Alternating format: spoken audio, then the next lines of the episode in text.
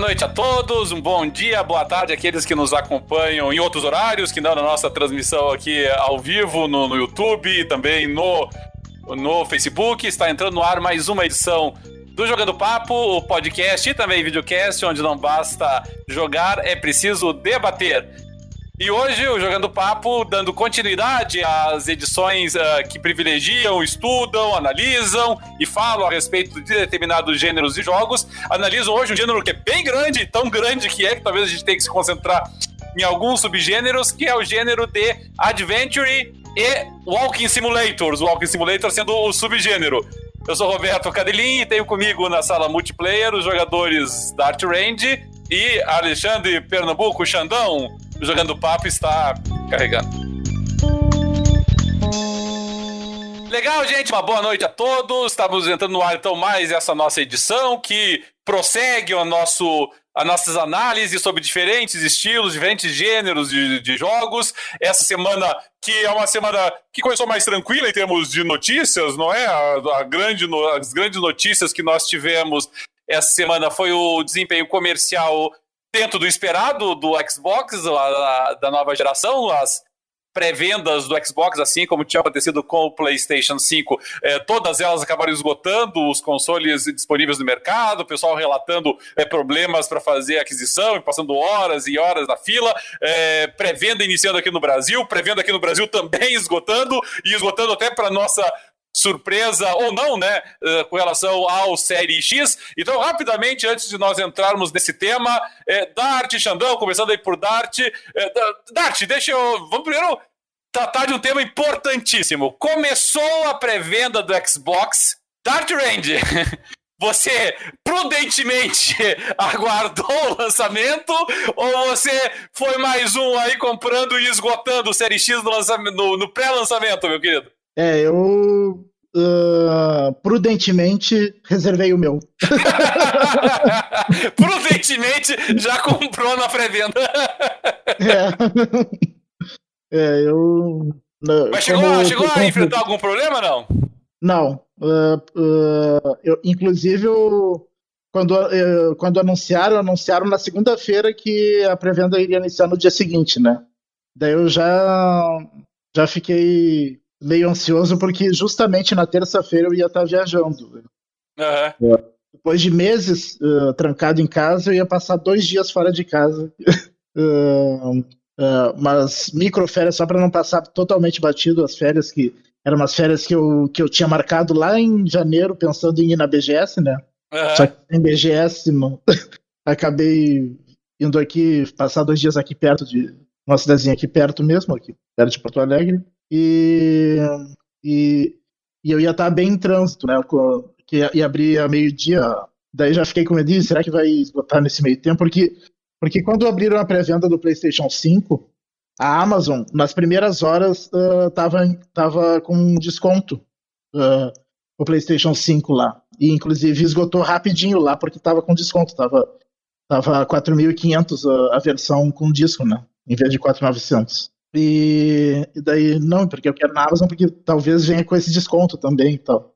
Uh, e, e eu, eu cheguei lá e eu tava na estrada justamente ao meio-dia. Daí eu consegui entrar no celular para dar uma olhada. Já era uma e tanto da tarde, eu vi que ainda tinha. Comprar, daí ainda tinha na, tinha na Amazon, só que sem desconto. Não teve o mesmo desconto do PlayStation 5, mas daí eu reservei. E, e, a Amazon é uma das únicas lojas que ainda tem, não, não esgotou na Amazon. Em quase todas as outras já esgotou o Series X, né? Ele, ele esgotou muito rápido também, né? E Xandão, você vai embarcar também nessa compra no início aí ou vai aguardar mais um pouquinho? Já, já tomou uma decisão quanto a isso? Já, já sim, não. Eu vou aguardar ver os problemas que forem surgir, né? Nesses novos consoles, tudo. É, eu aprendi a duras penas, né? Nesse, né, nessa minha vida de de gamer uh, que o Early Adopter ele realmente dança muito. Né? Mas as surpresas são grandes né, para o Early Adopter. Então eu vou aguardar, vou aguardar. Mas eu tô impressionado com o desespero do Dart. Tava na estrada, parou o carro, saiu correndo atrás de Wi-Fi, sinal de celular. Eu quero comprar! Não, não parei, não parei no meio da entrada. Foi quando eu cheguei no hotel, daí eu fui. Daí eu fui parar pra olhar o. É, o, o, André Luiz está dizendo aqui que o áudio do Xandão está é. meio baixo mesmo. Realmente ele está. A gente estava tentando consertar isso, né, Xandão? Mas estamos enfrentando é, dificuldade. Eu estava tentando né? consertar e tive dificuldade. Eu estou gravando hoje do, do meu celular e não tá legal. Eu peço assim muitas desculpas assim, se tiver muito, muito baixo mesmo, aí eu vou deixar só com o pessoal aqui seguindo para não trabalhar essa, essa gravação. É, eu coloquei o, o áudio dele no no OBS no máximo possível para compensar um pouco, mas vai ficar um pouco baixo mesmo. No, na versão em áudio, provavelmente vai dar para consertar, né? Mas na, na, transmissão ao vivo é. vai ficar um pouco mais baixo mesmo. Muito bem. É então. só o pessoal falar, me, me dá um feedback aí se realmente está muito baixo, está difícil de, de escutar. É, o, o fone, o headset é, é legal, é bonito e brilha é. e tudo, né, Xandão? Mas mas você tá falando no celular, né? Então, às vezes, o, Cara, o, é, o hardware não, não, não, não, ajuda. É, que é. o celular, às vezes, você não tem como ajustar o volume né, do microfone. Legal. É, é bom, gente, o, o Xbox Série X, o Xbox Série S e o PlayStation 5 agora já estão no mercado, pelo menos em pré-venda. É, dentro do esperado, não há nenhuma surpresa essa, esse esgotamento. Tá? Vamos lembrar que o Wii U esgotou quando foi lançado na pré-venda. Tá, então a pré-venda geralmente é pro, são para os entusiastas, eles obviamente é, eles são para um público que curte, que compra, que adquire, que vai atrás até o predomínio do Série X, ainda que mais caro, não chegando a surpreender. É, é muito cedo ainda para a gente fazer qualquer previsão a respeito, né? E com relação a, a, a, outras notícias, nessa última semana aí não tivemos nada que abalou a indústria, então hoje nós podemos tirar um momento mais relax para a gente falar de jogos, falar de games, e hoje nós vamos dedicar o nosso programa a um dos gêneros mais antigos dentro da história da indústria dos videogames, que são os jogos de adventure. A gente pode dizer que os adventures eles praticamente nascem junto com os videogames. Se a gente pegar o, o início dos, dos jogos uh, no ambiente ainda de PC, naturalmente, na década de 70, uh, eh, eles começam com jogos de adventure, ou quase que os antepassados do, do, do, do RPG naquele caso.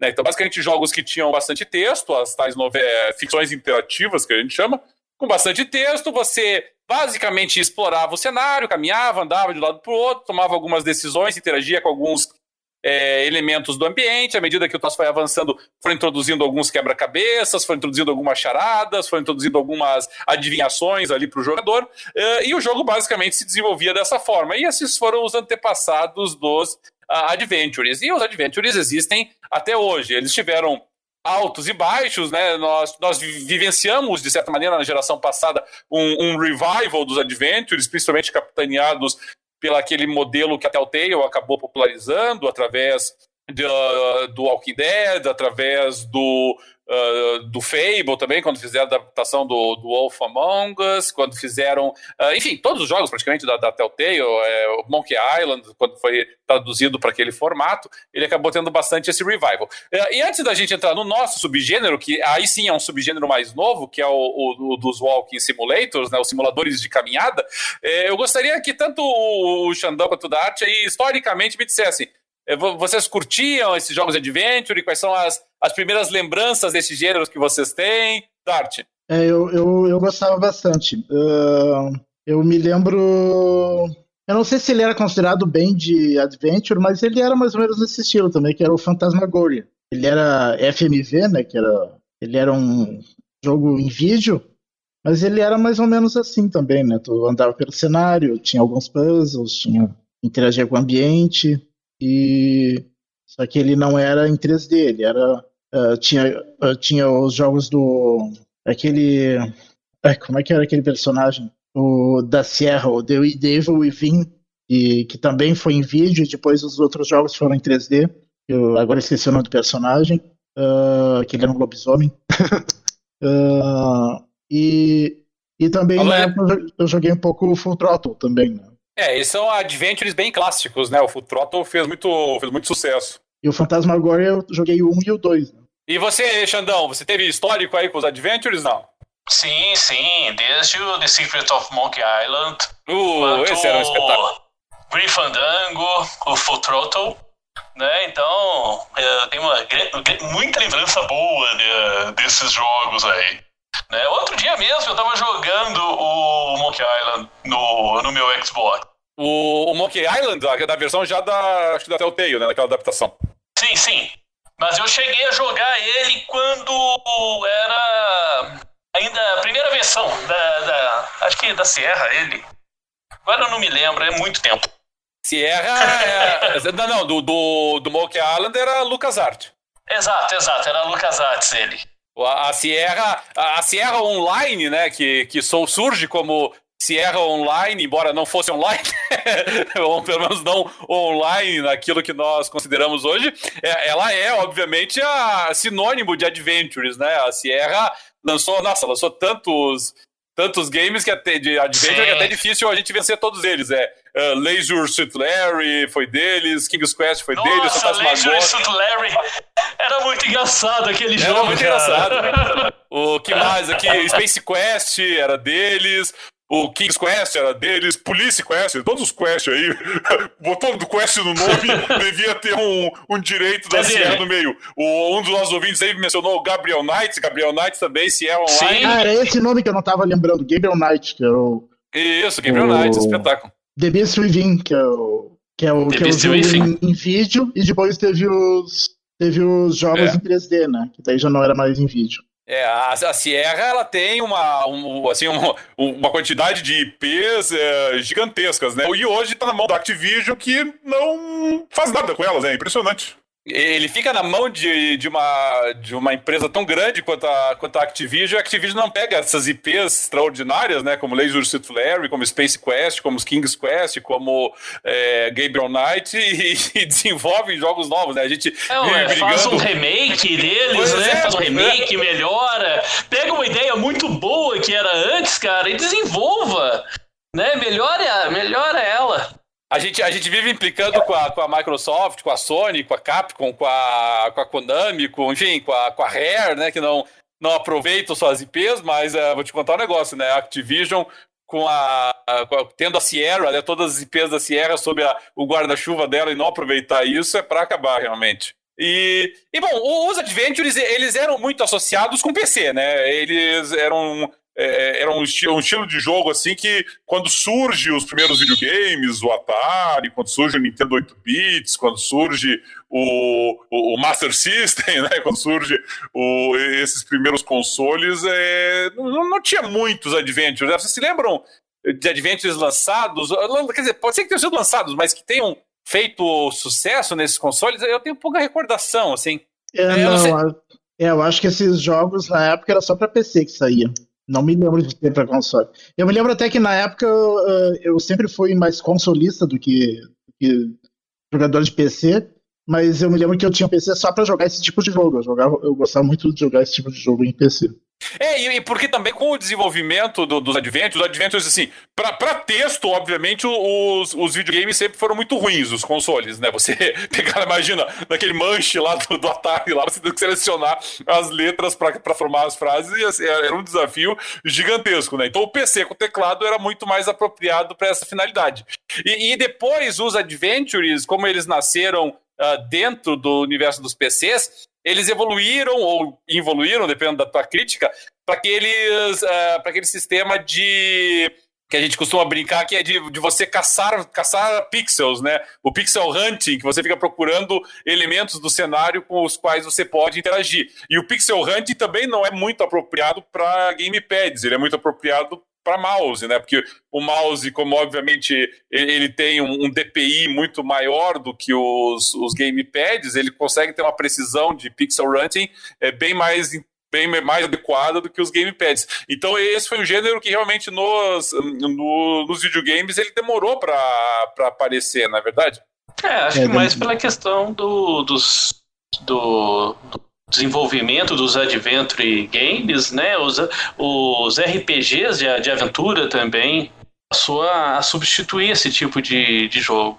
É, porque o, o, o, o, console, né, o gamepad de forma geral, e a gente tem que lembrar que hoje em dia nós estamos acostumados com gamepads aí com 10 botões, 12 botões, 14 botões, até o até o, os, os manches ali assim servem de botão, né? Você clica ali em cima dele, ele serve de botão. Sim, sim. Mas Mas historicamente, né, os gamepads tinham dois botões, né? Quando surgiu lá é, o. É. Acho que no, no, no, Genesis, né? Que tinha os três botõezinhos lá que você segurava assim, e a ideia era que você segurasse com os três dedinhos dos botões. Aquilo foi uma. Já, já tinha sido uma novidade. E a, daí a Nintendo começou também a acrescentar outros. Mas isso demorou. No início nós éramos mais limitados. E aí você precisa, para que o Adventure funcione no Gamepad, que você consiga avançar a história com poucos botões, por assim dizer, né? é. né? Ou seja, você precisa, assim, é, colocar tudo em comandos mais simples que você possa fazer com o mesmo botão. Então, é aqui a necessidade. Você tem um teclado na sua frente, você tem aqui, né? Várias, eu não vou contar agora quantas teclas você tem no teclado. Você tem muitas teclas. o... vocês, acham, vocês acham que dá para definir, como é costumeiramente definido, vocês acham que dá para definir os adventures é, como sendo jogos que têm é, predominância realmente de, de, exploração de ambiente e, e, e resolução de quebra-cabeça? Seria essa a, a, grande diferença, ou pelo menos a grande nota diferenciadora dos adventures? Eu acho que é mais pela questão do adventure, você tem mais a questão da exploração, tem a questão da, de um personagem, tá? Você, você assume o papel de um personagem ali, com suas características próprias, né?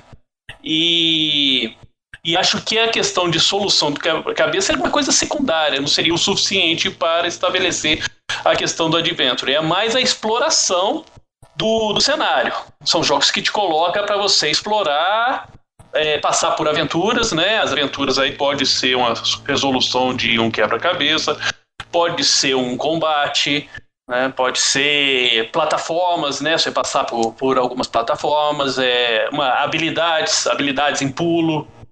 Mas, mas o combate, importante eu acho que é. Mas, mas combate em adventure é, é um elemento raro, né, Xandão? É, também seria uma questão assim secundária. Eu não, excluo, não, não deixo de falar que, que é um adventure game só porque tem um combate. A questão é como que se, se esse combate vai ser protagonista do jogo ou não. A exploração é o, prota é o protagonista. Né? Qual seria o, o principal ali do jogo que vai dominar ele? Se a exploração ela predomina, é a protagonista, e o combate é, é meramente uma coisa incidental, uma coisa localizada, eu acho que continua sendo sendo Adventure. Sem o próprio Monkey Island tem o combate ali, né? Um combate de palavras, né? Que é achava sensacional. Palavras, é. É, é, só, mas é um é, combate. Ah, é, uma, é uma animação da, da, da, da, combinação de frases que você tem, né? Não é sim, não, não envolve sim, habilidade. Sim. Que é de xingamentos, né? Você tem que xingar o cara, você tem que ganhar no xingamento, mas é um combate, há um conflito. Então a forma que ele soluciona, né? Coloca esse combate. Então eu acho que é mais essa questão de exploração, de percorrer o caminho, de mudanças de cenários, tá? É uma, né, para ter o Walking Simulator, você tem que ter uma mudança de cenários. E, e algumas coisas que vão enriquecer, seja um combate, pode ser é, palavras, pode ser um combate extremamente simples, ou então pode ser até um combate complexo. Pode ser um combate por cartas, de repente você está com uma das. É, é, dos assets que você tem no jogo, né? Dos recursos do jogo são cartas e você. Entendi. É, aqui eu acho que caiu a, a, a fala do, do Xandão para mim. É, Xandão, terminou ou quer acrescentar alguma coisa? Ah, meu microfone tá muito ruim, cara. É, agora, agora até que voltou. Mas... Ele tá muito ruim aqui, cara. O. Diga lá, Dart. Uh, o... Agora, aqui o Gabriel Terra uh, tá falando que no, no Gabriel Knight e o Broken Sword e também o Fantasmagoria tinham combates. Eu não me lembro direito dos combates desses jogos. Mas não era. Eu não tenho impressão, não era por Quick Time Event esses combates? Ou era realmente ação? Eu não me lembro realmente. É, é, que, é que, veja. É o tempo que eu joguei.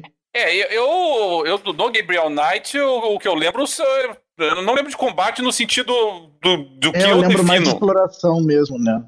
É, assim, a gente usa, a gente até equipa a arma para usar em determinadas circunstâncias, mas quando a gente fala em combate, deixa eu reformular. Quando eu falo em combate aqui, não necessariamente nós, é no sentido de que é, você, você seja uma, uma. Ah, ele falou uma... aqui, ó, que no Broken Sword o combate era por puzzle. Sim, no Gabriel Knight também. Gabriel Knight também, é. Exatamente. Ah, bom, então, daí, que eu, eu, achava que não era o combate, é, combate mesmo. É, porque quando eu falo que, de não ter combate, não é no sentido de que não tenha é, uma, uma animação de combate ou não tenha uma animação de, de, de violência. É no sentido de que não é um combate, no sentido de você estar controlando o personagem em ação efetiva e decidindo é, ataques com base na tua destreza, nos teus, nos teus comandos. É, a, a, solução ali é sempre um puzzle. Então, é que nem no, no, no, no, no Monkey no, no, no Monkey Island. No Monkey Island, você tinha uma simulação de combate, mas ela só era uma representação animada das escolhas que você fazia ao tentar solucionar o quebra-cabeça. Então, o problema nosso lá no Monkey Island era, era esse, era que nós não tínhamos, não, não tínhamos, problema não, a característica era essa. E, para mim, diferentemente do Xandão, é para mim a, a, existência de combate descaracteriza o Adventure. Não no sentido assim, do tipo, num jogo de 10 horas tem uma cena de combate, ah, então já não é mais Adventure. Claro que não nesse sentido. Mas no sentido de que, eh, se você tem exploração intercalada com combates, para mim já não é Walking Simulator. Aliás, se a gente entender que combates com, intercalados com com, com exploração é, ainda enquadrariam como Adventure, então Tomb Raider enquadraria, é, é, Uncharted enquadraria, forçando a barra, Dark Souls enquadraria, né? Porque Dark Souls é sempre uma caminhada, combate, caminhada, combate, né? É, então, eu, eu realmente eu, eu, considero que descaracteriza quando você tem realmente esse componente de combate. É, até, a meu ver, sabe, Xandão, ele é um motivo pelo qual foi criada aquela categoria deveras dúbia de ação a, a ação aventura. Porque os caras botaram ação aventura para enquadrar jogos como eh, Tomb Raider, para botar jogos dessa natureza, que não eram jogos de ação no sentido de um jogo de tiro em primeira ou terceira pessoa, mas, mas é, eram jogos que já não eram aquele adventure no sentido de um de uma narrativa, de um jogo em que você tem uma narrativa e interações é, com o ambiente. Né? Eram jogos que estavam mais é, focados na exploração acumulada com, com combate. Eu, eu, não sei como é que o Dart pensa nesse assunto aí. Eu não. Eu acho a mesma coisa aqui. Uh, nesse caso.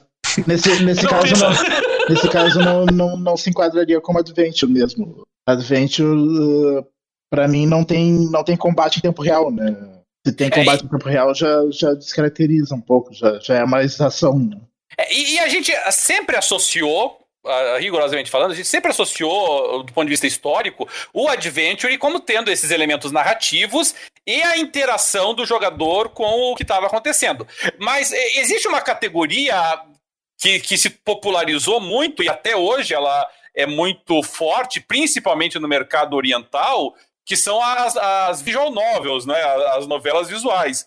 Porque as visual novels, assim, boa parte delas, eu não estou nem falando assim, tipo, algumas. A, a, uma quantidade significativa delas são aquilo que, que eles chamam de é, kinetic, kinetic novels, que não tem nada a ver com Kinetic do, do, do Xbox, mas é, eles chamam de, de, de novelas ou histórias cinéticas. E o que significa o cinético? Significa que você aperta Enter, ou aperta um botão para você ver a história se desenrolando. Então você tem ali a, uma cena, na maior parte das vezes, estática, você tem ali a, os bonequinhos uh, de, uh, desenhados, os personagens desenhados na, na, concepção estética e gráfica dos mangás, dos animes, e, e ali com pequeno, em 2D geralmente, com pequenas variações ali de expressão para acompanhar o texto que está sendo é, reproduzido. E qual que é o papel do jogador nisso? No computador, clicar. Siga. E no, e no videogame, apertar o botão. Né? Você tem. É claro que à medida que as, essas novelas visuais evoluíram, elas passaram a incorporar alguns outros elementos. Né? Eu estava jogando tempos atrás uma no PlayStation 4, um jogo que é, é difícil até de falar o nome, ele chama Uteraomono.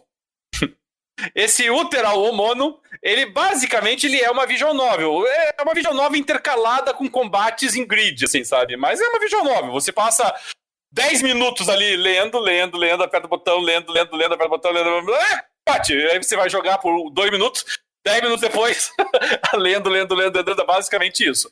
É, você curte esse gênero, Dart, de visual novel, que fica ali só texto, texto, texto, imagem, texto, imagem, texto, imagem, você apertando Enter ou não? Uh, esse tipo. Eu não me lembro se eu já joguei esse tipo, mas dependendo. eu não teria nada contra, assim. Se, se for uma, uma história interessante, eu acho que eu jogaria, assim.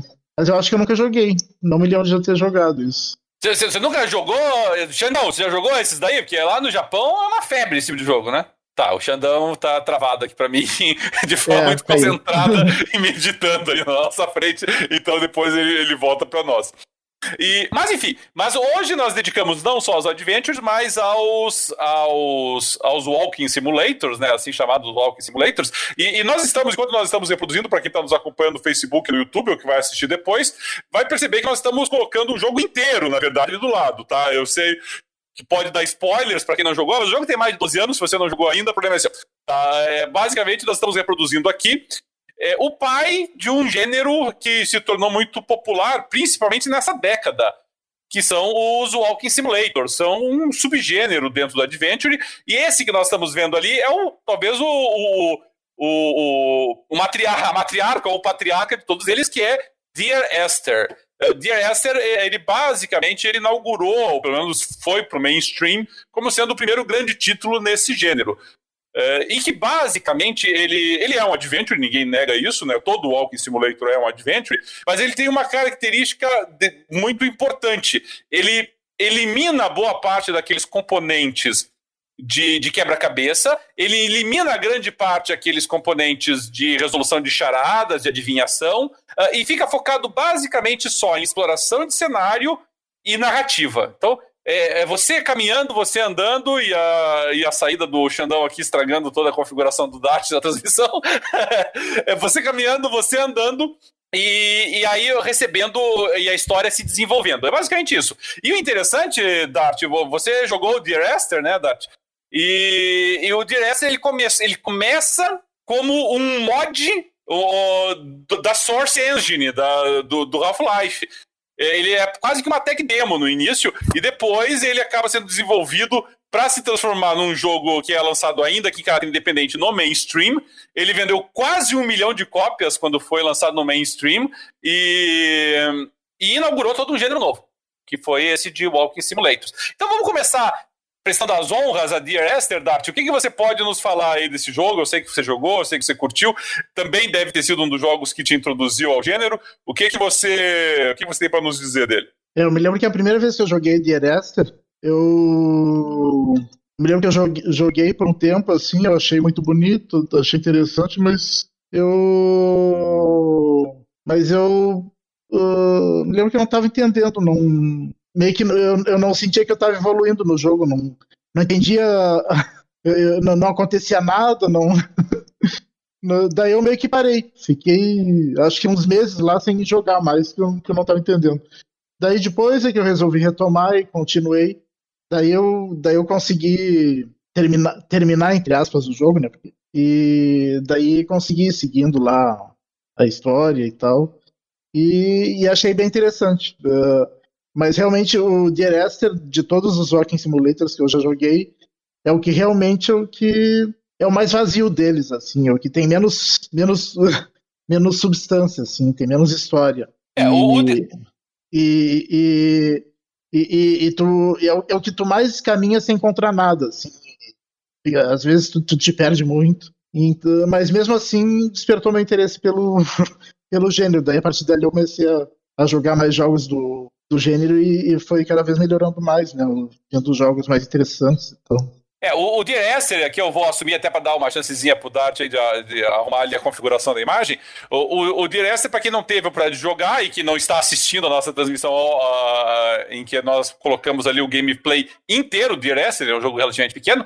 O, o basicamente no Dear Esther você é colocado é, como uma pessoa que vai para uma ilha, Uh, e, e, e, é isso, o jogo começa assim: você desembarca, uh, desembarca, nem mostra o desembarque, né? Você está ali parado numa ilha e você começa a, a, a, navegar, explorar essa ilha. E à medida que você vai explorando, vai vindo uh, lembranças, vai vindo memórias, ou vai vindo coisas que você acabou se informando para saber o que aconteceu com as pessoas naquela ilha.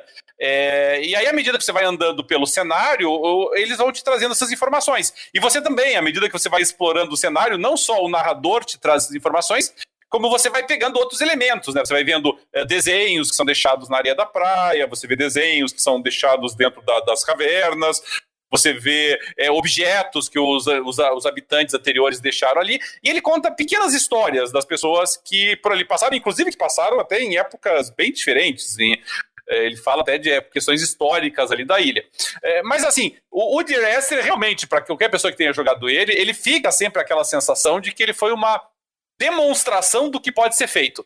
É, ele é um jogo assim que o grande, a, grande qualidade dele realmente é ele ter aberto um caminho, ou pelo menos ter jogado um facho de luz naquilo que várias outras empresas depois acabaram explorando, que foi é, esse gênero realmente de exploração do ambiente e, e, de você conseguindo daí colher a história, aprendendo, conhecendo um pouquinho mais dela, e que se tornou, uh, vou dizer assim, uma febre, porque comercialmente os resultados sempre foram uh, restritos, né? É um estilo de nicho, é um gênero de nicho, mas assim que é relativamente barato de fazer. Você tem vários jogos é, de walking simulators em que você tem um único designer, dois designers, uma pequena equipe de designers, e, e você tem um público cativo que é bastante fiel a eles. Aliás, público cativo que entre os quais você se inclui, né, Dart? Porque você já tem uma um currículo bem grande, eu também, né? Temos um currículo bem grande de walking simulators aí ou não, né? Sim. Até joguei tá. menos do que eu gostaria.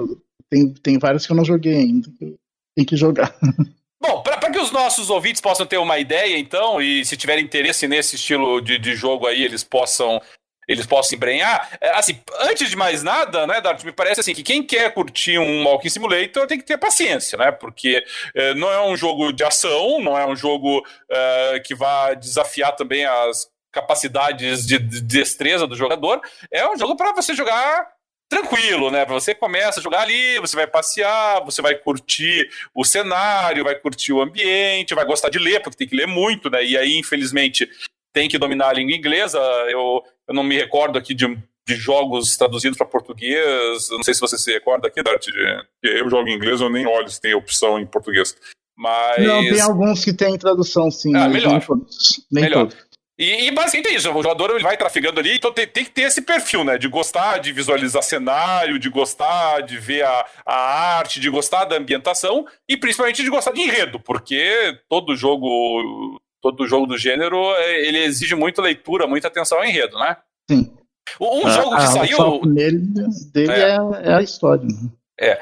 Um, um, jogo interessante que, que, que ele é meio que quase contemporâneo do Dear Esther mas também é um dos antepassados do gênero, é o, é o Stanley Parable. Você chegou a jogar o Stanley Parable, Dart? Não, pior é que eu tenho ele há bastante tempo, eu só joguei o comecinho e, e deixei, ah, eu, eu, outra hora eu jogo ele e acabei deixando e não, não joguei o resto. Eu achei muito interessante e, e assisti até o começo, um pedaço do gameplay em YouTube, assim, e acabei não. Ah, isso daí eu ainda quero jogar inteiro e acabei não jogando, mas parece ser muito interessante. É, o Stanley Parable ele começou também, assim como o Dear Esther, ele começou como um mod construído em cima da Source Engine e depois também ganhou é, a qualidade, né, o atributo de jogo de jogo full. E, e o Stanley Parable, é, ele tem, quem já jogou Stanley Parable vai perceber que ele tem menos elementos narrativos. O Stanley Parable ele tá mais ali, mais nas piadinhas, na, nas brincadeirinhas, assim, o tom meio irônico e sarcástico até do, do universo meio surreal, em que você tá no, no, no ambiente de uma firma e, e, você está sozinho no meio da firma tentando entender o que aconteceu, que você está ali sozinho e você vai andando pela firma, vai pegando, interagindo com alguns elementos do cenário para chegar até o final. Mas o interessante do Stanley Parable, sabe, Dart, é que, de forma geral, os Walking Simulators, eles têm ou um único final, ou ele tem dois, três, quatro finais possíveis, assim, dependendo de uma ou outra escolha, decisão que o jogador porventura faça, ou principalmente de determinadas explorações que o jogador é, faça ou deixe de fazer. O Stanley Parable tem 22 finais. E você, eu garanto para vocês que você jogando Stanley Parable, em nenhum momento o jogo chega para você e diz: tome uma decisão agora. Não, não tem como você saber, sem olhar, usar um guia, pelo menos, se o que exatamente você tem que fazer para ter um final diferente. Mas ele tem 22 finais diferentes, é um jogo com bastante variedade no final. E, quando você está jogando, a impressão que te dá é que é um jogo completamente linear, assim, né? Que você só vai de sala para sala, é, vai mexendo em uma ou outra coisa. Mas é um jogo que, que ele, ele trabalha muito com o fazer ou não fazer, sabe? O jogo diz, faça isso. E aí você, que tá, o pessoal que tá acostumado a ser levado pela mão, vai lá e faz exatamente o que o jogo mandou você fazer e determinadas, em determinadas circunstâncias, para você pelo menos ter, não que esteja errado você fazer isso, Mas se você quer ter um resultado diferente, você tem que se recusar a fazer o que o jogo está dizendo, né? Você tem que pensar em uma outra solução, né? O jogo diz, vá até a sala tal, e você não vai. Só que daí o jogo não te diz para qual sala você tem que ir. Você tem que se virar. Então é, é muita exploração realmente nesse, nesse gênero. É, Pra ti, Dati, qual foi o jogo mais marcante aí nesse gênero que você, que você jogou? Pelo menos o primeiro, assim, que você disse, putz, esse é o gênero que eu curto mesmo. Uh, Gone Home. Foi o Gone primeiro Home. que eu achei mais. Primeiro que eu achei. Uh, esse realmente é um, é um jogo muito bom. É, e um bom exemplo, né, Dart, de jogo feito por pequena empresa, né? Que foi da, da Fulbright Company, que lançou o, o, o Gone Home. Ele também é bem típico de, de, de, de Walking Simulator. E, e eu não sei contar você, mas quando eu peguei o Gone Home pra jogar, o Gone Home, basicamente, ele se passa tudo dentro de uma casa. E você, você chega, você retorna para uma casa e ninguém está dentro de casa. Então, veja que tem muito dessa. É recorrente essa temática, né? Você está num ambiente sozinho, em que você pode explorar à vontade e, e você acaba é, reconstruindo a história com base na interação com é, o ambiente. O que, é que aconteceu? É. E aí, basicamente, você vai entender por que, a casa está abandonada, né? Porque não tem ninguém te esperando lá nessa casa, né? E, e, o que eu achei interessante do Gone Home é que a ambientação dele é tão legal que mesmo eu sabendo que o jogo não tinha combate, não tinha morte, é, não, não tinha armadilhas, eu ficava tenso toda vez que eu ia pro... É, eu também. eu achei eu isso também. muito interessante. Eu, eu achava que era de terror, que aconteceu alguma coisa. Eu, eu acho esse um componente, e isso é um componente de ambientação, não é? Você mostra, você vê o diferencial. Porque nem no, no Stanley Parable, nem no, no Dear Esther é, me passou a sensação. Você chegou a ficar tenso em algum momento desses jogos, Dart? Não, o não, Dear né? Esther não. É, você, o Dear Esther tem uma hora ali, que o pessoal que tá assistindo aqui, você, você tem que, literalmente, você tem que pular num poço. Entendeu? E eu cheguei ali, eu não pensei duas vezes, eu me atirei, entendeu? Porque eu sabia que não ia acontecer nada. No, no, no Gone Home, mesmo eu sabendo que não ia acontecer nada, eu entrava lá numa sala assim que não, não conseguia acender a luz. eu, realmente eu não. Eu, eu ficava muito tenso, assim, sabe, com medo do que, que ia acontecer. Eu, só porque eu falei do se atirar no poço, olha a cena ali do. que tá passando agora no. É, no, exatamente a cena. muito bem. É... E, e, o Gone Home também, né? Ele foi um sucesso de crítica, a Fulbright acabou fazendo depois. Você chegou a jogar o, o, os jogos da Fulbright depois desse daí, Dacho, não? Hum, quais são? Eu não sei. A Fulbright ela ficou muito conhecida, é uma equipe bem pequenininha de desenvolvedores é, lá dos Estados Unidos, assim, eles acabaram produzindo o, o, o Gone Home. Uh, e aí, depois do, do, do Gone Home, eles lançaram. Qual foi que eles lançaram depois? É, eu acho que foi o Tacoma já. É, foi o, ah, o Tacoma eu joguei. Gone Home e o Tacoma. Você não jogou o Tacoma? Joguei sim, joguei. Então, o que, que você achou, Tacoma? Eu achei interessante, eu gostei, mas uh, não, não, é, não, não, não gostei tanto quanto o Gone não. É, e, e no Tacoma, o vamos Tacoma é assim, da nave, qual, né? Qual, qual, é o da nave? Qual que é, qual que é o plot básico? Vamos lá? é, é uma nave que tu, tu chega na nave e tá, tá vazia, não tem ninguém. Tá vazia. tem que saber o que aconteceu lá. o, o Tacoma ele, ele traz mais elementos de interação, né? Porque você tem que ficar assistindo vídeos e os vídeos vão reconstruindo a ordem de algumas coisas. Ele, ele exige para você avançar a história um pouquinho mais de interação, né, Dart? É, sim, sim. Ele é mais complicadinho. É, e mais bonito também, né? O Gone Home, se a gente analisar sim, assim, sim, ele é mais então. Isso.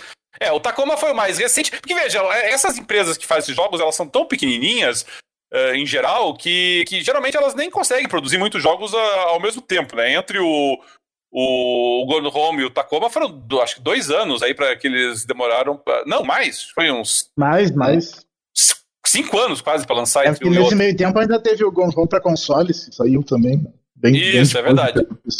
É, é uma equipe bem pequenininha, realmente, que, que trabalhou no. Que trabalhou primeiro no Gone Home e depois trabalhou de novo no Tacoma. Eu, particularmente, acho o Gone Home mais interessante porque ele. A ambientação dele é, é mais.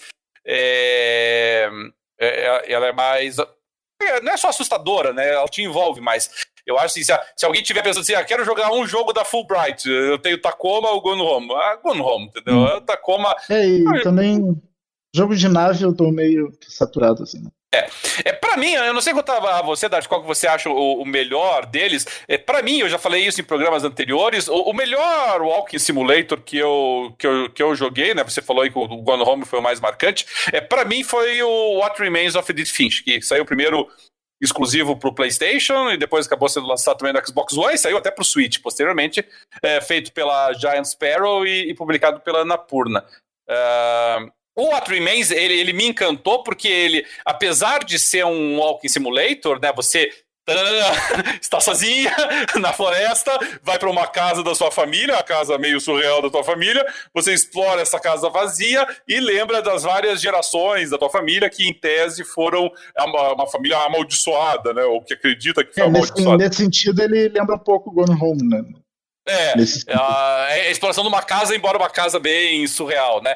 O, o que me agradou muito no What Remains of Edith Finch, e, e, e na minha opinião, é, o What Remains ele é um jogo obrigatório mesmo para quem não curte é, necessariamente Adventures, é um daqueles jogos que eu acho que transcendem os gêneros, porque o What Remains, uh, ele tem o Walking Simulator, mas mesmo que a pessoa não curta toda essa paciência, toda essa contemplação que os Walking Simulators exigem, ele traz muito mini-jogos Uh, e esses mini-jogos para que, que vão desencadeando as tuas lembranças, vão desencadeando o que você é, contam a história da família, eles tornam o jogo muito mais dinâmico, muito mais divertido. Então você não, não fica só caminhando lado para o outro. Né? Você para, agora você tem uma hora lá que você basicamente vira um monstro com tentáculos, e tem outra hora que você simula um bebezinho brincando numa, numa banheira trágico até aquela parte ali, mas, mas muito bem feitinha. Tem uma hora lá que você fica brincando com uma pipa lá e selecionando é, letras no ar.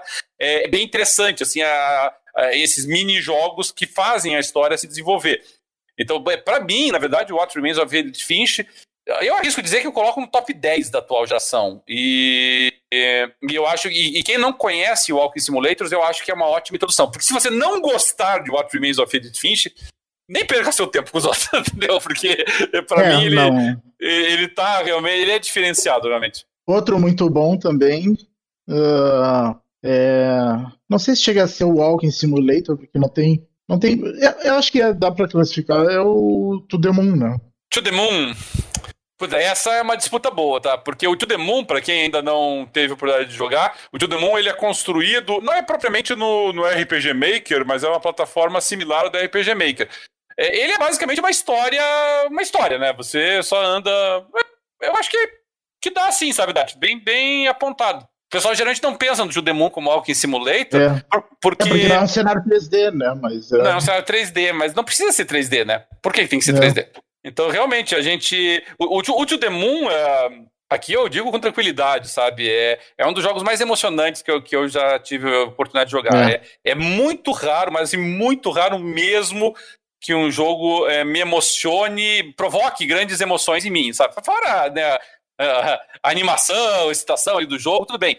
Mas, mas é, é, é, um dos poucos jogos que me fez chorar na minha vida. Então, vamos deixar é, dessa forma. eu também. É, é, um jogo que me, que me fez chorar e foi mais de uma vez durante o curso do jogo. Não foi nem no final. Não foi nem assim no final também. Mas não foi não só no final, foi durante, sabe? É um jogo muito emocionante, é. uma história muito bonita. É um bom exemplo, sabe, Dart? O To The Moon, pra mim também, ele foi. Eu acho que ele foi lançado na geração passada, né? Sim, é, não, ele é mais antiguinho. E, e não saiu, ele saiu, ele saiu pra consoles? Não, né? Não, não. É, que. E ele, e ele saiu depois. Depois saiu Finding Paradise, né? Que é meio que uma continuação do The Moon. É. Também é bom. O, é, é bom. bom. também, só, só que eu, eu achei a emoção do, do Find Paradise mais um, forçada do que a do To The Moon. Assim, é. É, tipo, vamos fazer o pessoal chorar agora, assim, eu digo, tá, e que vocês apelaram, né, porque o To The Moon foi uma coisa mais natural, né, mas foi um bom exemplo também. É, você chegou a jogar o, o Vanishing of Ethan Carter, não? Joguei. E chegou a terminar ele ou não? Terminei, terminei. É porque esse, ele tem um componente importante, né? Você pode morrer. Ah, sim. No, é, um, é um componente raro no, num Walking Simulator, que geralmente o teu personagem não é desafiado. Eu, eu, eu posso ter equivocado aqui, mas eu, eu, acho que tem uma cena que você pode morrer, né, Dart? Eu tô equivocado. Mas eu não me lembro direito, faz tanto tempo que eu joguei. É que você não morreu nessa cena. Pois é, talvez não, não... Você não sabia que você podia ter morrido, mas tem uma cena pois que você é. pode morrer. é que a, a solução dela é meio óbvia, então uh, o pessoal geralmente não morre, mas é que tem uns caras que capricham e conseguem essa vacina. Às vezes, pelo fato do cara estar tá jogando ali um Walk Simulator, ele pensa, não, nada de mal vai acontecer comigo. Aí o, o Vanish vai lá e, e, te traz uma surpresa desagradável. E essa é uma história legal também, né? Mas não é nada diferente do outro caso, né? Você é um investigador com algumas ah, habilidades paranormais ali, você está tentando descobrir o que aconteceu naturalmente com o Ethan Carter depois que você recebe uma cartinha aí do Ethan Carter, você vai descobrir lá o que, que aconteceu que o Ethan Carter desapareceu. E uma concepção muito similar a, a um outro jogo que é o Everybody's Gone to the Rapture, um jogo que tem para PC, mas nos consoles é exclusivo do PlayStation 4. E o, o Everybody's Gone to the Rapture é, é dos mesmos criadores, na verdade, do um, Stanley Parable, que é o a Chinese. Não, não é do Stanley Parable. É do. É dos mesmos criadores. Puta vida, quem foi? Eu, foi do Dear Esther, desculpa, confundi. O, que é a Chinese Room. A Chinese Room lança o Dear Esther, que é o primeiro né, nessa categoria, e depois lança o Everybody's Going to the Rapture, que sai daí para PS4. E o Everybody's Going to the Rapture, vamos lá, qual que é o pressuposto dele? Você está num local vazio e tenta descobrir o que aconteceu, que as pessoas sumiram. A, a grande diferença do Everybody's, Going to the, do Everybody's Going to the Rapture é a dimensão, né? Porque eh, você não está numa casa que nem no Gone Home, você não está aqui, ou no, no Edith Finch, você é, não está num mesmo tendo uma ilhazinha, né? Você está numa cidade inteira que as pessoas desapareceram você tem que caminhar de um lado para o outro, entrar nas casas, interagir com um monte de coisa para contar e tentar entender a história é, de por que, que essas pessoas é, desapareceram, né? Foram, foram pro, pro Rapture. É, eu achei. Você chegou a jogar esse daqui, Dart, ou não? Eu joguei sim, joguei. É, esse eu não sei, você, eu, eu achei ele um pouco cansativo, porque esse ele era realmente um walking simulator, né? Porque nos outros walking simulator o teu personagem anda rapidinho. No Everybody's Go to the Rapture é um é, desafio, é, né? Era lento mesmo. Por favor, você, tem, você tem um botão de. Porque, sério, eu, eu, joguei, eu tava jogando umas duas ou três horas do Everybody's Go to the Rapture, eu parei de jogar, porque eu pensei assim, eu tenho que entrar na internet pra descobrir como é que corre nesse jogo. Porque eu digo, não é possível que seja esse troço que eu tô fazendo, que é, né, segurava o botãozinho ali e eu, eu aumentava a velocidade em 10%. Né? Eu digo, deve ter um jeito. Aí eu fui pesquisar. É isso mesmo. o máximo de velocidade que ele chega é aquele. E aí, esse foi um jogo que me cansou, sabe? Eu terminei ele, mas eu nem fiz as outras variantes para chegar ao final, porque era muito cansativo, sabe? Às vezes estava lá numa. Ah, agora você vai para outra casa que é lá que começa a história. Aí eu olhava ali no mapa e digo, essa pode tá brincando, entendeu? Porque era cinco minutos em tempo real, assim, sabe? Oito minutos pra você se deslocar de um lugar. É, e era grandinho o mapa, não era É, muito grande, né? E o cara se deslocando lento pra caramba. Aquele era cansativo, mas é muito bonito. É, esteticamente, né? A parte gráfica é muito bonita. É. E estamos de volta é, com o Xandão é impressão minha? Sim, e a história era interessante, né? O, o Xandão voltou porque assim, pessoal, como é que eu vou ferrar com o Dart na, na configuração da transmissão? Eu primeiro vou sair, depois eu vou voltar. Xandão, nós estamos falando aqui dos Walking Simulators. O Walking Simulator, eles entraram numa fase que, na verdade, você saiu dos videogames. Esse que foi o problema. Você chegou a jogar algum desses Walk Simulators ou não? É, o Xandão voltou, mas ele tá fazendo mímica pra gente ali. Ele tá sem som ainda. Então não tem problema. tem problema não. A gente vai seguindo por aqui. Quando o Xandão puder voltar, ele volta, porque ele vai nos falar aí dos Walking Simulators que ele jogou e também do board game no final. E teve um que, eu, que saiu da arte, que, eu, que foi da 505, que eu particularmente não curti tanto, mas eu, eu, acho que você gostou um pouco mais do que eu, que foi o Virginia, né? Sim, esse, esse eu gostei. É, é de investigação, né? Mas esse tem um grande diferencial, né? Tem pessoas. ah, sim, é. Esse daí não tem. não, não é tu sozinho pra descobrir onde é que foram parar as pessoas. Nesse você conversa, as pessoas estão ali, elas ajudam, é. né? Você tem até uma é. vaca dentro do quarto, no momento, tem, tem, tem pessoas interagindo contigo. é. Eu achei bem interessante esse. Inclusive, ele. Eu gostei bastante dele porque ele. Ele tem. Se passa numa cidadezinha pequena e tal, e ele tem uma, um clima que lembra um pouco o Twin Peaks, né? Que eu sou fã. Bastante. Então, eu gostei dele. O, o Virginia, é, é, eu achei a, a, história do Virginia uma das mais fraquinhas de todas, sabe? Eu achei que a. É, é, tinha esse componente legal de você tentar entrar na cabeça ali dos, dos personagens, tá tentando entender o que estava acontecendo. Mas é, é, eu não sei, eu achei que chegou um momento assim que a história meio que se perdeu e. Sabe, parecia que estava falando uma coisa e daí estava falando de outra. Eu, eu achei que ficou um pouquinho confuso. Mas, uh, mas esse é um jogo que está disponível também para PlayStation 4, para Xbox One, é um jogo dessa lançado já nessa geração. Apesar dos gráficos serem meio retrô, né, Darto? Sim, é bem, bem tosquinho os gráficos. O, o, estilo gráfico lembra um pouco do Firewatch, que também é um Walk Simulator, né? o Firewatch é um Walk Simulator. E o Firewatch, igual aos demais, não tem outras pessoas. Ele tem uma única não. vantagem que você está conversando no rádio com uma, uma outra pessoa que nunca aparece no jogo, né? Você, é. Pra você não se sentir sozinho. É. é no, no Firewatch, pra, pra quem não tem a oportunidade de jogar, você, você basicamente trabalha como se fosse um Ranger. Da, aliás, basicamente não, você é um Ranger, né? Da, eu só não lembro se eles passam no Canadá ou nos Estados Unidos. Eu acho que é nos Estados Unidos. Eu não, eu não tenho certeza se, é, é nos Estados Unidos ou é no Canadá. Mas assim, você é um Ranger, você está lá sozinho, no meio da floresta, fazendo a vigília de, de incêndios na, na, na, na, na, floresta. E assim, o teu único contato com o mundo exterior é uma pessoa com que você conversa no rádio, que é uma Ranger em outra estação. E aí vocês vão, e vão conversando e a história vai se desenvolvendo e você vai, vai aprendendo sobre não só a outra pessoa com quem você está interagindo, mas também coisas que aconteceram é, no local para onde você foi designado como Ranger. E a história é basicamente isso: é você é, caminhando, indo ali, vendo o que aconteceu com as pessoas. Aí você vê, ah, é, uma vez o pai e o filho foram para tal lugar e nunca mais foram vistos. E aí você de repente vai até o local e você encontra lá o, o corpo do filho jogado lá no chão, caído, e daí você começa a entender o que aconteceu na, na história.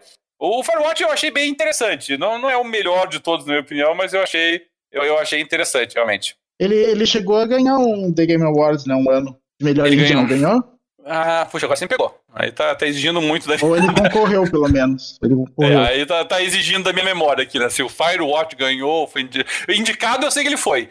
Mas eu, eu não vou me lembrar se a categoria foi independente ou se foi. ou se já foi Adventure, inclusive. Mas eu, eu tô com a impressão que foi independente, agora que você menciona, eu acho que foi. Mas não, é. não vou.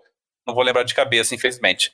E eu tô vendo que o Xandão tá tentando se ajustar ali, mas eu não tô vendo nem a luzinha do aparelhinho dele aceso, então acho que deve estar tá sem som ainda. Muito bem. Dati, algum outro Walk Simulator aí que você queira indicar para os nossos ouvintes, não? Ah, deixa eu ver. Bom, tem os que a gente considera semi-walk simulators, que é os. Tem os jogos da. Da Quantic Dream, tem os jogos da Don't Nod. E aqui é uma ótima, um ótimo exemplo, porque nós temos os jogos, os jogos da Download, a princípio eles eram multiplataforma, mas a Download agora virou uma virou uma empresa do, do, do, Xbox Studios, né, que foi a renomeação do Microsoft Studios. Então, a princípio, nós temos a Quantic Dream, que não pertence à Sony, mas tem claramente um acordo muito forte aí com a, com a Sony em termos de, de, de exclusividade, embora estejam saindo para PC também os jogos. E, e, e a Download foi para a Microsoft. Você acha que a aquisição da, da, da Download foi para ter jogos para fazer frente à, à Quantic Dream, Dart? Provavelmente, né?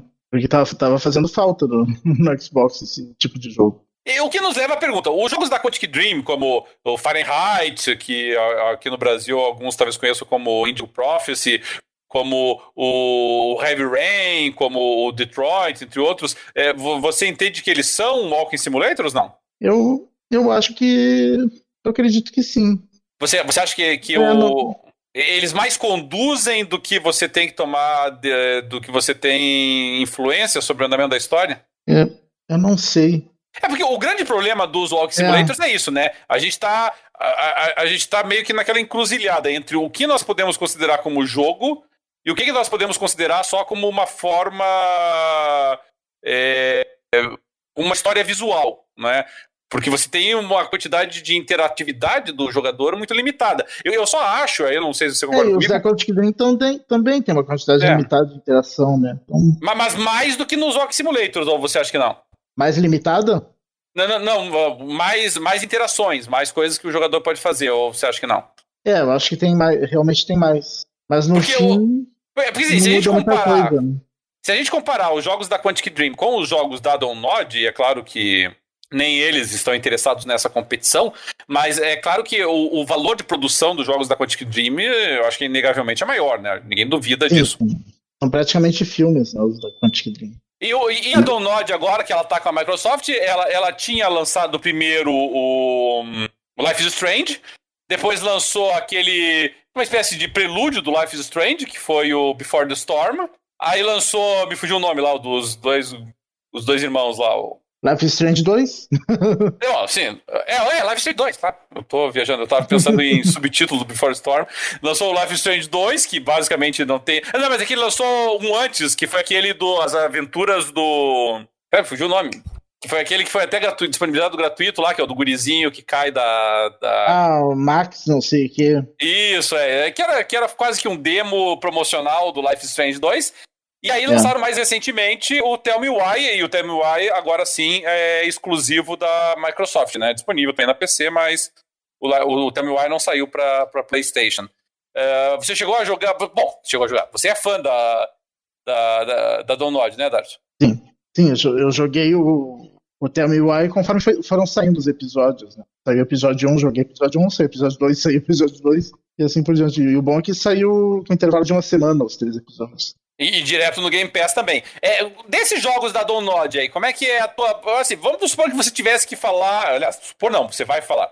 Se você tiver que falar dos jogos da Download e da Quantic Dream, porque eu sei que você jogou todos eles também. É, como é que você descreveria aí, para quem não teve a oportunidade de jogar esses jogos, Endo? É, os da Quantic Dream acho que são mais filmes interativos, né?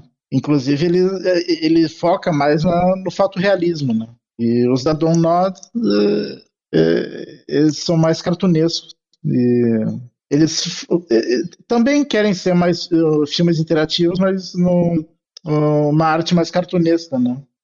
Você achou que, que entre o. Porque assim, a proposta da Download e a proposta da, da, da Quantic Dream não, não muda muito, né? De um jogo para outro. É basicamente as temáticas que estão mudando. É, e, e, e, e, as duas empresas gostam de, de, de, de abordar temáticas polêmicas. As duas. É, eu, eu diria que, que no caso da, da Quantic Dream, temas que são mais. É, vamos dizer assim, mais de ação, talvez, né? E a, e a Download mais existenciais. Ou, ou, você acha que, que não, que a é, existencial, Dream também é existencial? Também. Muito é. bem. O, a, a Download ela foi, ela tinha lançado os dois Life is Strange e depois ela foi adquirida e lançou o Tell Me Why pela Microsoft. Você achou que do ponto de vista de valor de produção houve uma melhora no Tell Me Why? Tá. Gritante. É, né? Gritante, é. Dinheirinho da Microsoft ajudou, né? Bastante. O, as animações bem melhores. Não tem aquelas travadinhas que sempre tinha os jogos. É, eu, eu tive a oportunidade de jogar o, o, e terminei aí o Tell Me Why recentemente. E eu gostei, achei uma, um, uma, um adventure é, bem interessante em termos de história. É, a temática que ele pega, obviamente, é polêmica, envolve. É, é, não é parricídio, é matricídio no, na, nesse caso, dois menores de idade, personagem que é transgênero, então são temas bastante polêmicos que eles abordaram. A, a qualidade gráfica do jogo realmente está extraordinária. Eu só estou achando assim que a, a Donod ela tá repetindo um pouquinho o, a, a, a, mesma proposta demais nos jogos dela. Ela, eu acho que ela precisa se reinventar um pouquinho para não parecer que é sempre o mesmo jogo, só com uma historinha diferente, sabe? Talvez ela tenha que mudar um pouquinho os mecanismos de jogo. Talvez eu, eu olharia muito se fosse o pessoal da Donod pro pessoal da que fez o What Remains of Edith Finch, porque ali eles mostraram como um jogo pode ter diferentes é, propostas dentro dele e, e ser um pouquinho mais dinâmico. Porque é, no, o eu, eu fico um é, é, o que eu acho é que a, a jogabilidade deles está ficando muito na mesmice. O, o, mais inovador deles foi o primeiro Life Strange, com aquela mecânica de voltar no tempo e tal. Depois todos os outros foram mais fracos nesse sentido, né? não, não tinha nada foi. de mais inovador. Esse é, aí não tem praticamente nada, só aquela parte de tu ver as memórias deles e tal, que eu achei mais fraquinho, dos irmãos. É verdade. As memórias e, e a voz deles, né? Deles é. falando. É, é verdade, é verdade que eu, eu acho mesmo também da Quantic Dream. A Quantic Dream, é, por mais que, que o, até o Detroit ele tenha. Uh, é, é, que o Detroit, que foi último da Quantic Dream, ele, para mim, o que eles tentaram apresentar para fortalecer o jogo foi exatamente o que eu acho que acabou mostrando a, a, a fraqueza dele. Porque eles pegaram lá e mostraram para o jogador, escancararam para o jogador o que está por trás uh, do mecanismo da Quantic Dream que é basicamente aquele, a, a, aquela fluxometria, né, aquele, aquele fluxograma que, que ele apresenta lá mostrando os diversos é, as diversas ramificações da história. Então eles fizeram isso para mostrar, olha, que grandiosa que é a história, quantas alternativas nós demos para vocês e quantas opções você tinha para fazer. É, essa foi a intenção. Mas, na verdade, na prática, o que ele acabou evidenciando é que, primeiro, as opções não eram tão grandes, Algumas das opções eram falsas, porque todas conduziam para o mesmo resultado, então elas eram puramente estéticas, eram mera maquiagem, e, e, eu achei que isso acabou sendo um tiro no pé para ele, sabe? E aí a Quantic Dream, eu acho que ela precisa realmente a Quantic Dream precisa realmente é, rever a forma como ela está fazendo os jogos dela, porque, e, e, talvez mais importante, o David Cage, ele tem que botar na cabeça que existem roteiristas melhores do que ele, sabe? Porque ele é muito centralizador e eu acho que ele quer se convencer de que ele é um roteirista fantástico, então ele centraliza demais os roteiros todos os jogos dele, e o resultado é um roteiro que é mediano, assim, sabe? Bom, mas seja como for, Dart, você quer acrescentar mais algum item aqui ou podemos já encerrar? Porque o Xandão, eu não sei se se reunia nós aí pra falar dos board games hoje. Acho que não. Legal, então. É, meus queridos, é, primeiramente, a todos que nos estão nos acompanhando ao vivo, nós já nos desculpamos aí pelos pequenos problemas técnicos aí que enfrentamos no final, mas é tal negócio, né? Quem não sabe é ao vivo. É isso que é o nosso lema por aqui. Como a gente está aprendendo ainda nesse negócio de transmitir ao vivo, acaba acontecendo essas coisas. É, Vejam, para todos vocês que nos ouvem tanto hoje, que nos acompanham no nosso podcast, a nossa intenção do Oravante é nós estabelecermos é, transmissões mais frequentes e, de preferência, sempre na sexta-feira. Eu sei que tem sido muito difícil para todos aí nos acompanharem, porque nossos horários não estão muito nossos horários não estão muito regulares, mas a nossa intenção daqui para frente é que as nossas transmissões ocorram sempre na sexta-feira, às 10 horas, tanto pelo YouTube quanto pelo Facebook. E depois, é claro, fica disponibilizado o nosso programa através do podcast, sem esses erros de gravação, porque no podcast a gente consegue editar.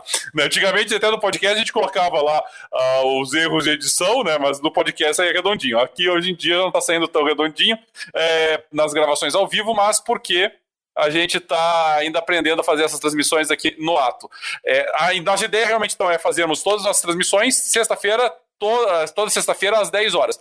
Sempre que não houver uma transmissão, a gente vai avisar vocês antes para que o pessoal que queira nos acompanhar ao vivo é, não não chegue aqui à, à, toa, mas a princípio, na próxima sexta-feira, estaremos de volta aqui às 10 horas da noite. O pessoal quiser nos acompanhar ao vivo, participar, comentar, conversar, trazer sugestões, quiserem encaminhar sugestões também para os programas futuros, nós estamos às ordens aí de todos vocês, viu? Nós agradecemos uma vez mais a presença de todos, a participação de todos, quem nos ouve ao vivo, quem nos acompanha ao vivo, quem nos acompanha depois também ouvindo o programa posteriormente, que nos manda o feedback, que nos dá o retorno, que nos manda sugestões. O programa é feito para todos vocês. Nós agradecemos novamente a audiência e o Jogando Papo vai ficando por aqui. Um abração a todos.